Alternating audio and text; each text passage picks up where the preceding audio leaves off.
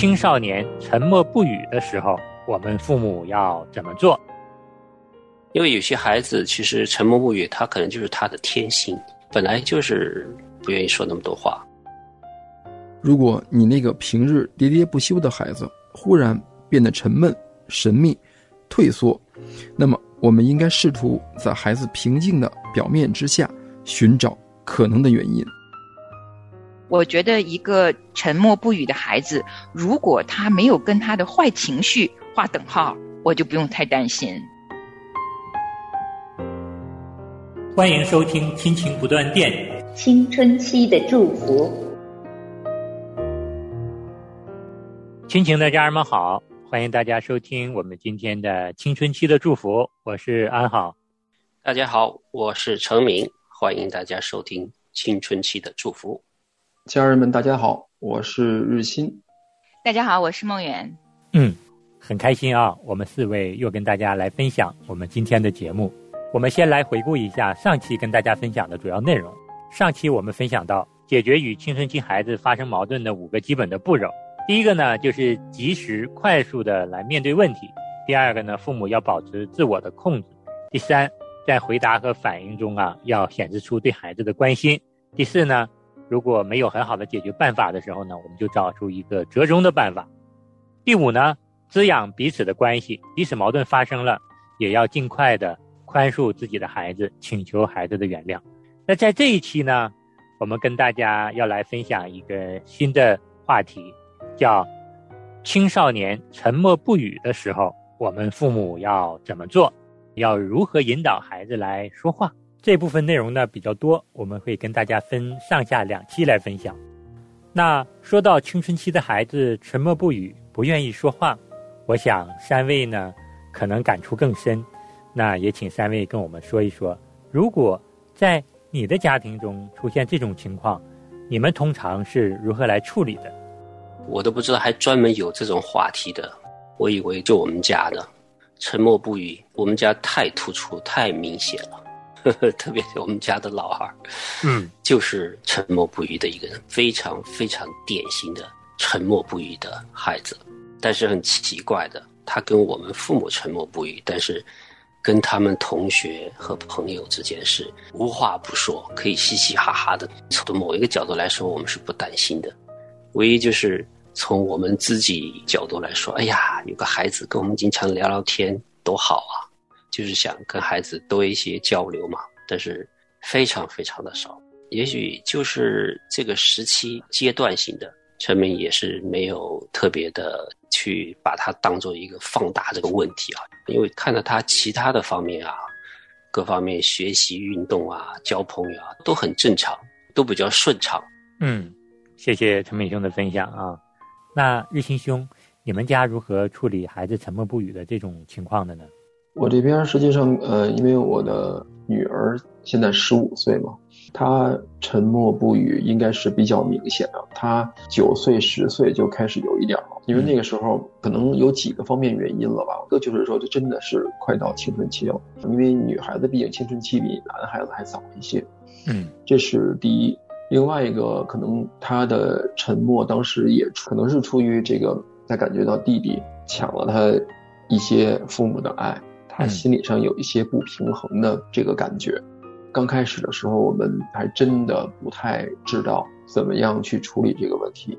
嗯，听了日新兄的分享之后呢，那梦远，你也说一说你们家是如何处理这种情况的？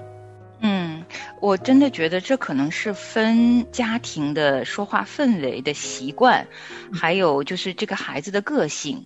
那每一个家庭的本来就沟通的方式可能略有不同。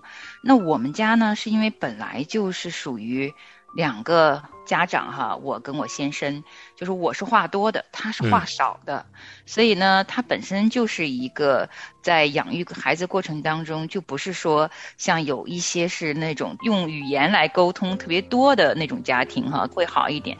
那我家相对整个的氛围就是比较安静的。第二个原因是跟孩子的个性。我的两个孩子有一个就是从小就爱讲话，嗯，他是一个文科生啊，也爱看书，也爱分享。他看了什么都把故事给你讲一遍。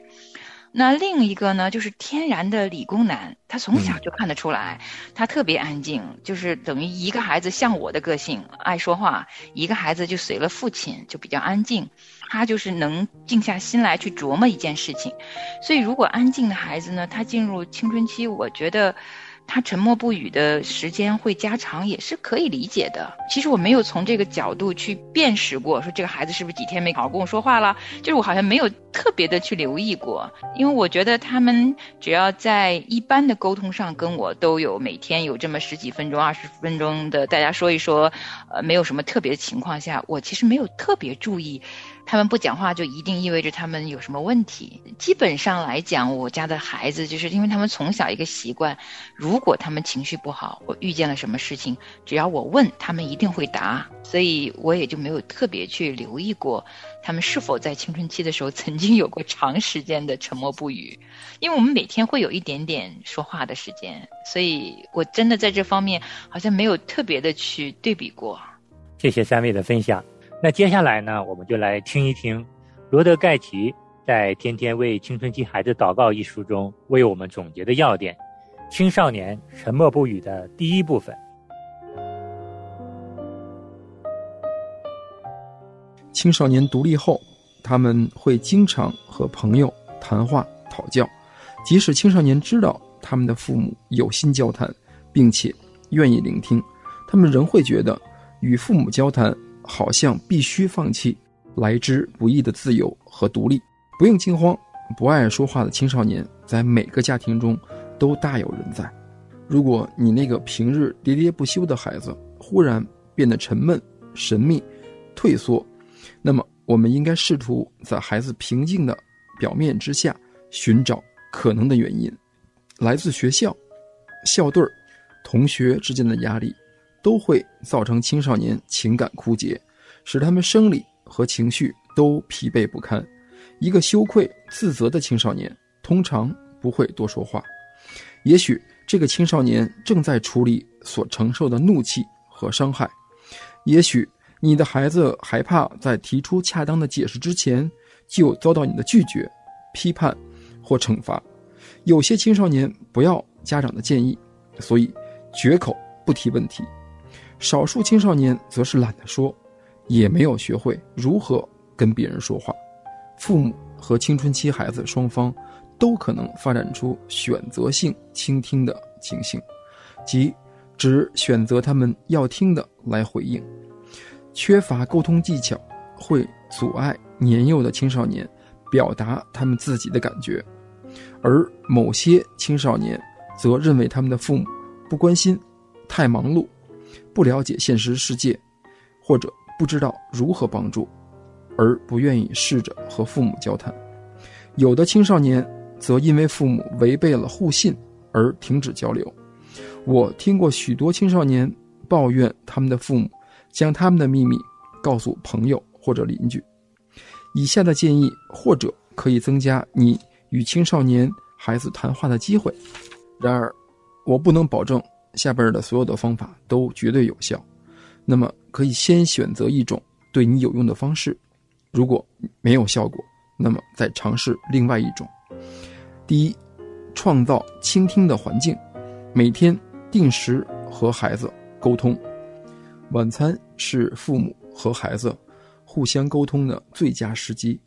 然而不幸的是，大约百分之二十的青少年从未与他们的父母。一同共进晚餐，在你的家里边提倡打开房门，减少或者关掉电视，一起做户外活动，或者和你青春期的孩子一起做家务。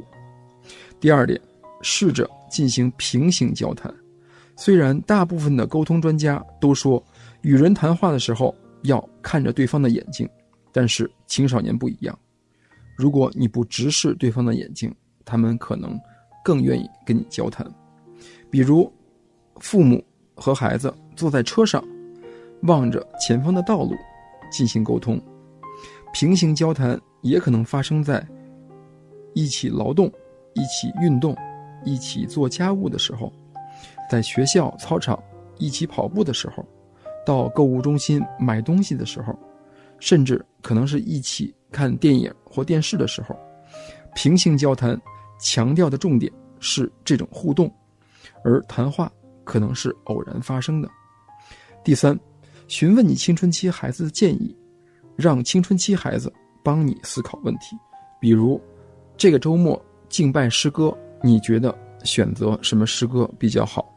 又或者，你可以询问青春期的孩子，如何让你的弟弟或妹妹更喜欢学习数学，因为你的数学学得非常好。我们想听听你的建议。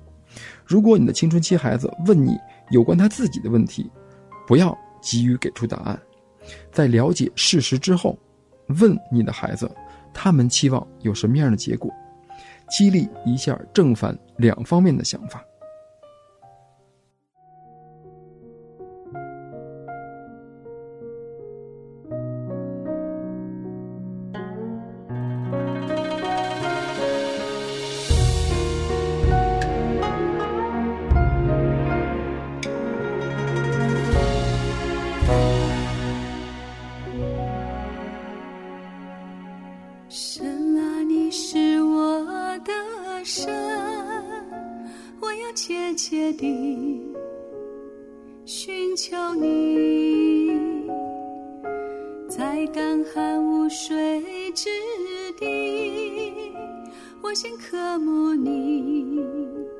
我切慕你，在圣所如此瞻仰你。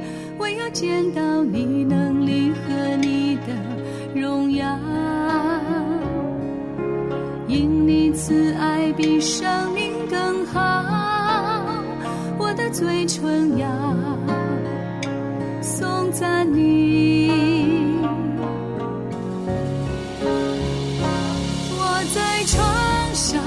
纪念你，在夜更的时候。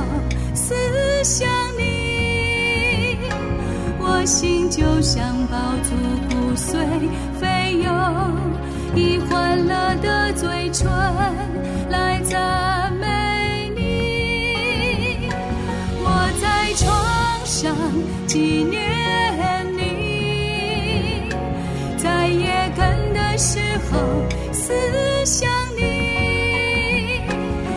心就像宝珠骨。随飞涌，以欢乐的嘴唇来赞美你。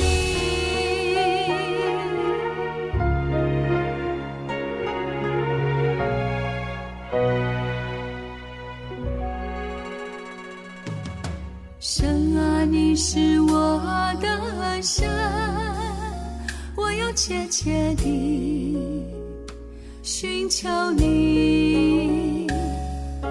在干旱无水之地，我心渴慕你，我切慕你，在深所如此瞻仰你，唯有见到你能力和你的荣耀，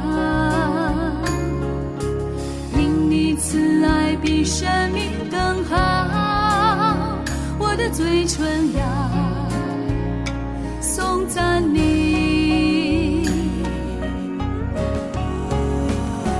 我在床上纪念你，在夜更的时候思想你，我心就像宝珠不碎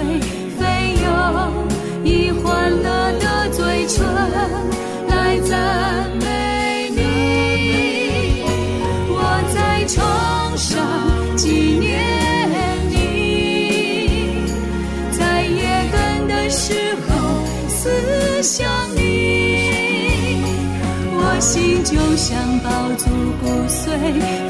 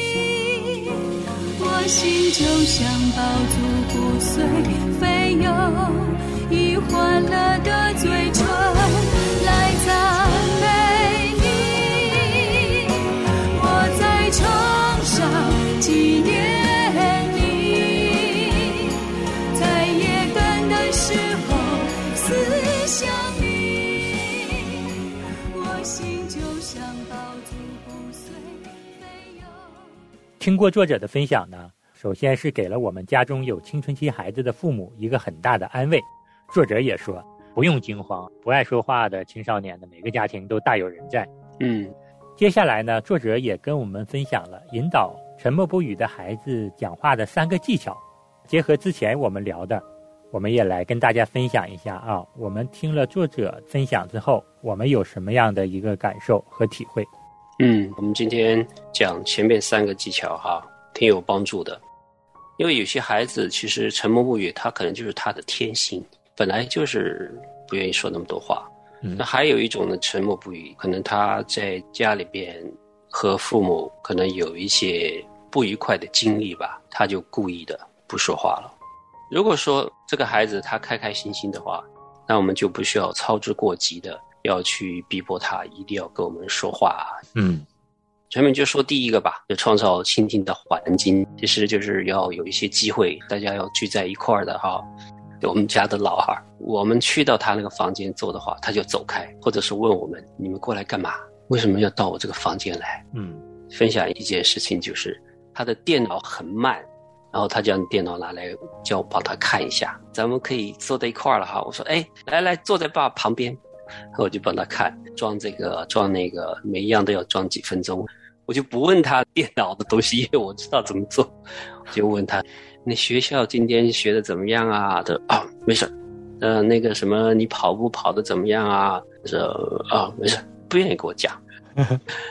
然后我就帮他装一个东西，哇，那个东西一下子说要装二十五分钟，我太好了，我等着，慢慢等一下，要二十五分钟哈，你别走。哎呀，他这这是坐立不安，你猜他怎么回事？他不坐我旁边，他就站起来了。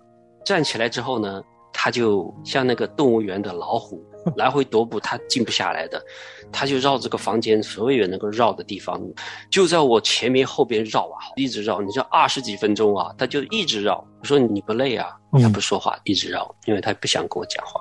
我看着他笑的，没办法，因为这就是他的个性。是听了那个程敏那个画面感很强哈。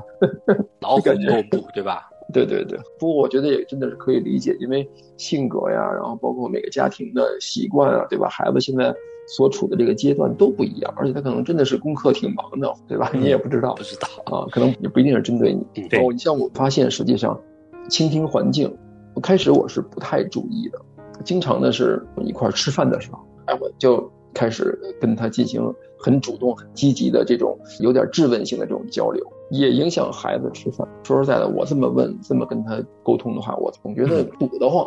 尤其是当你要沟通的问题可能会产生矛盾的时候，真的是影响大家的这个啊、呃就餐的环境。所以这种方式在我们家就基本上杜绝了。那么后来我们发现，就是说吃饭的时候不要聊。当父母吃做的饭比较好，或者说我们去外边就餐环境比较好，大家吃的差不多的时候，那个时候可能相对来说大家的这个心理的这个界限防线放下去了，而且大家的这个脾气那个时候也不是很大，所以那个时候沟通往往效果很好。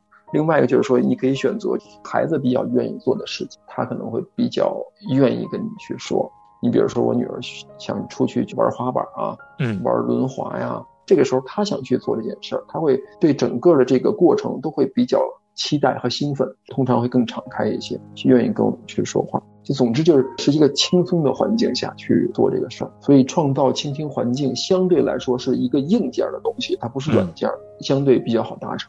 在我们家呢是这样的，其实因为我特别没有去留意过啊，就是也没有格外的去辨别过，就是当青春期的两个孩子，呃，他们是不是有长时间沉默的这种情况哈？所以呢，当我因为本人的个性就是外向、开朗、活泼，嗯 所以我喜欢家里的环境就是热热闹闹、开开心心哈。而每天我们其实是有一点点一定要说话的时间的，呃，随着青春期时间就不是那么多，加上我们各自都很忙哈，所以我没有特别的去想过哪一个方法更适于沟通，更适于增加聊天儿的频率啊。但是今天我听了这个以后呢，哎，我发现哈、他这三个，我其实无意当中都有照着做，哎，嗯就是刚才提到画面感哈、给你们一个画面感，而我这真的是昨天刚刚发生的事情，所以我就在想，真的要感谢神。就是我不是个有智慧的妈妈，但是我有个心愿，就是我期望我的家里的青少年呢，还是能保持跟我们每一天有点对话哈、嗯所以我就发现这个怎么才能有这个沟通的渠道呢？就除了晚餐吃饭的时间，真的没别的时间。所以呢，我喜欢在他们慢慢长大以后呢，多问问他们的意见。就晚上你吃什么？你想吃什么？嗯为什么想吃这个？所以这成了是我们家每天的常态。一早起来就会啊，今天晚上吃什么？各自想，然后就想办法说今天吃什么。所以这个就变成了我们呃，就是会一起来聊天的一个小小的时间点。到了晚餐时间，就家里有什么没什么，然后他们想吃什么味道的，我们也会聊一聊。所以无意中哦，其实我觉得这三点在我们家里头晚餐时间算是三合一了。嗯因为我们一起聊天儿，打算做晚餐的时候，就是彼此聊聊今天有啥不开心，或者是有什么开心的事情，哪个朋友出了什么问题，学校有什么问题的时候了。然后呢，其实肯定是平行交谈，因为我们不可能是直对着眼睛，因为都是在忙着各自的事情啊。然后最后第三条呢，就是询问青春期孩子的建议。这个其实我真的是要特别特别感谢神。我也是一个很多都不是太懂的一个妈妈，加上我养育的是两个男孩儿，其实我也对于他们交朋友啊，他们的思想，他们未来要做什么，不做什么，选择文理科啊，其实我是非常开放式的，因为我都不知道什么是最好的，所以我其实要他们学会为自己，包括选文理科都要自己为自己负上责任。呃所以我还挺常问他们建议的。嗯昨天晚上发生个什么事情呢？我们一起去超市买晚餐需要用的食物，因为我的小儿子想吃牛肉，那我们就去买牛肉。嗯呃，进了一家韩国超市呢，本来是有一个购物清单的，在购物清单之外呢，他们两个人共同选择要吃一个薯片儿。我说为什么要吃这包薯片呢？好贵呀，你知道吗？嗯就比是平常薯片的三倍的价钱。然后他们两个挺乖的，就是选了最小包的，他说妈妈，我们就试一试。这是个网红薯片儿，我说嗯这不就是薯片儿，什么区别呢？就因为这包薯片儿，我们就产生了一个对话。然后他们就告诉我，啊、这是用黄油和蜂蜜制作出来的，非常精良的，而且是特殊的一种土豆做出来的。他们两个就开始一路开车就开始跟我讲，讲到最后我说那好吧，我就不相信咱们家冰箱里的土豆呢做不出这个味道来。嗯刚好前段时间在他们两个强烈建议下，我们家买了一个新的厨房的一个很有用的一个锅，这还是这两个孩子建议我买的，就是空气炸锅。所以我说，那我们既然有这个锅了，那我就相信我们应该可以做出这个牛油蜂蜜味道的薯片。嗯 因为这件事情，我们昨天晚上就开始，有的人去查这个牛油蜂蜜是怎么调这个味道，有人去查这个土豆怎么用什么一种特殊的刀能切到最薄，所以呢，我们决定今天晚上开始尝试能不能自己做出来这个牛油蜂蜜的土豆片儿，就是为了这口吃的。那我们三个人特别开心，一路就嗯嘻嘻笑笑的回来。当然，很可能我们尝试会失败，但是我喜欢跟他们两个人在这个过程中就是闲聊啊，这个就是我家晚餐的一个小日常。当然，晚餐之后真的就是各自在各自的电脑前，哗就安静了，然后就是沉默时间，然后整晚几个小时，可能你也听不到他们在对话，但是我还算心安吧。我觉得也不要特别的去强迫一个孩子跟你讲很多话。我觉得青春期的孩子有一点独立空间也是正常的。嗯嗯，但是我自己要辨识，我觉得一个沉默不语的孩子，如果他没有跟他的坏情绪划等号，我就不用太担心。这可能他沉默只是去跟他朋友聊天，而且戴着耳机，现在都没有声音的。也许他在看他自己的书，但如果我觉察到他的沉默是跟他情绪有关系，特别是跟他的朋友有关系，我就一定会多问问为什么。那如果我觉察到其实跟情绪没什么太大关系的时候，我们家有时候整个晚上几个小时也是沉默无语的，嗯我觉得也是可以的。这个就是我家的画面吧，但我希望每一天晚餐的时间是我们有点嘻嘻哈哈的时间的。是，听了几位的分享呢，安好有一个最大的感动，就是几位啊，其实都是非常细心的父母，能够知道自己家孩子目前的一个状况，哪怕他们沉默不语、不跟我们说话的时候，我们也了解他们，没有什么太大的情绪上的波动。那么在跟孩子一起共同参加活动的时候呢，看到孩子们啊滔滔不绝的跟我们说的时候呢，我们也知道啊，其实这也是非常宝贵的一个跟孩子相处的这个时间，真的是要感谢神，神是知道我们的一个心思的啊，知道我们很惦记孩子，神也会为我们创造合适的机会，让我们跟孩子有一个共同的交流的时间。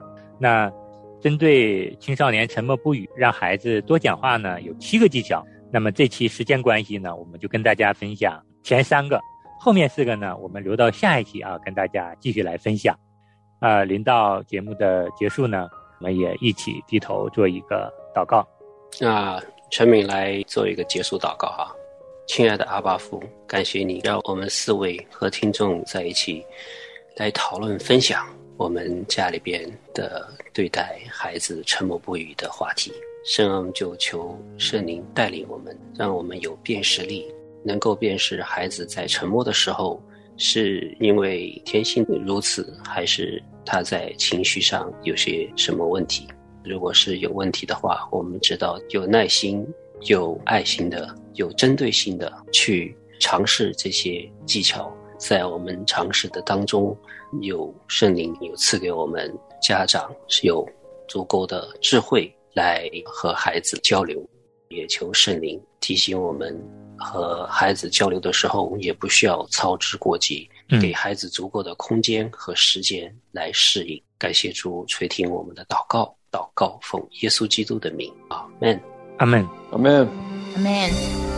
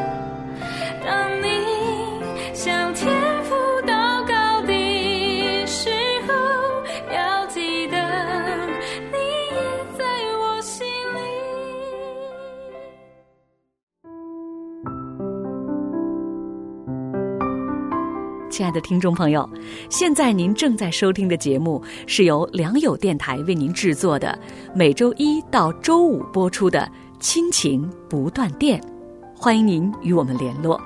我们的电子邮箱地址是 q i n q i n g at l i a n g y o u dot n e t，就是亲情在良友网。感谢您收听我们今天的节目。愿上帝赐福给您和您的家人。我们下次节目再会。